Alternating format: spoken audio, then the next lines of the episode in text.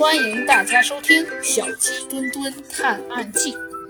前几天，猴子警长和小鸡墩墩收到了隔壁警察局的老虎警长的求助电话，宣称是一所森林都市的小学发生了小学生失踪案，请他立马协助破案。猴子警长和小鸡墩墩开着他们平时用的自家车。急匆匆地赶到了事发地，见到了老虎警长和这所小学的校长。校长向介向他们介绍了案情。原来失踪的男生名字叫做杨楚，昨天下午放学的时候一直没有回家。昨晚家里人找遍了亲朋好友家以及可能的所有地点，都没有找到孩子，迫不得已只好报警。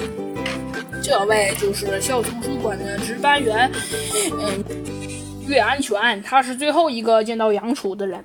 这位名叫做欧阳的校长又把一位大叔介绍给了猴子警长他们。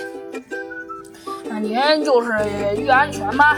老虎警长说道。啊，你好，我们是警察局的。嗯，关于杨楚小同学昨天放学之后失踪一事，您知道些什么情况吗？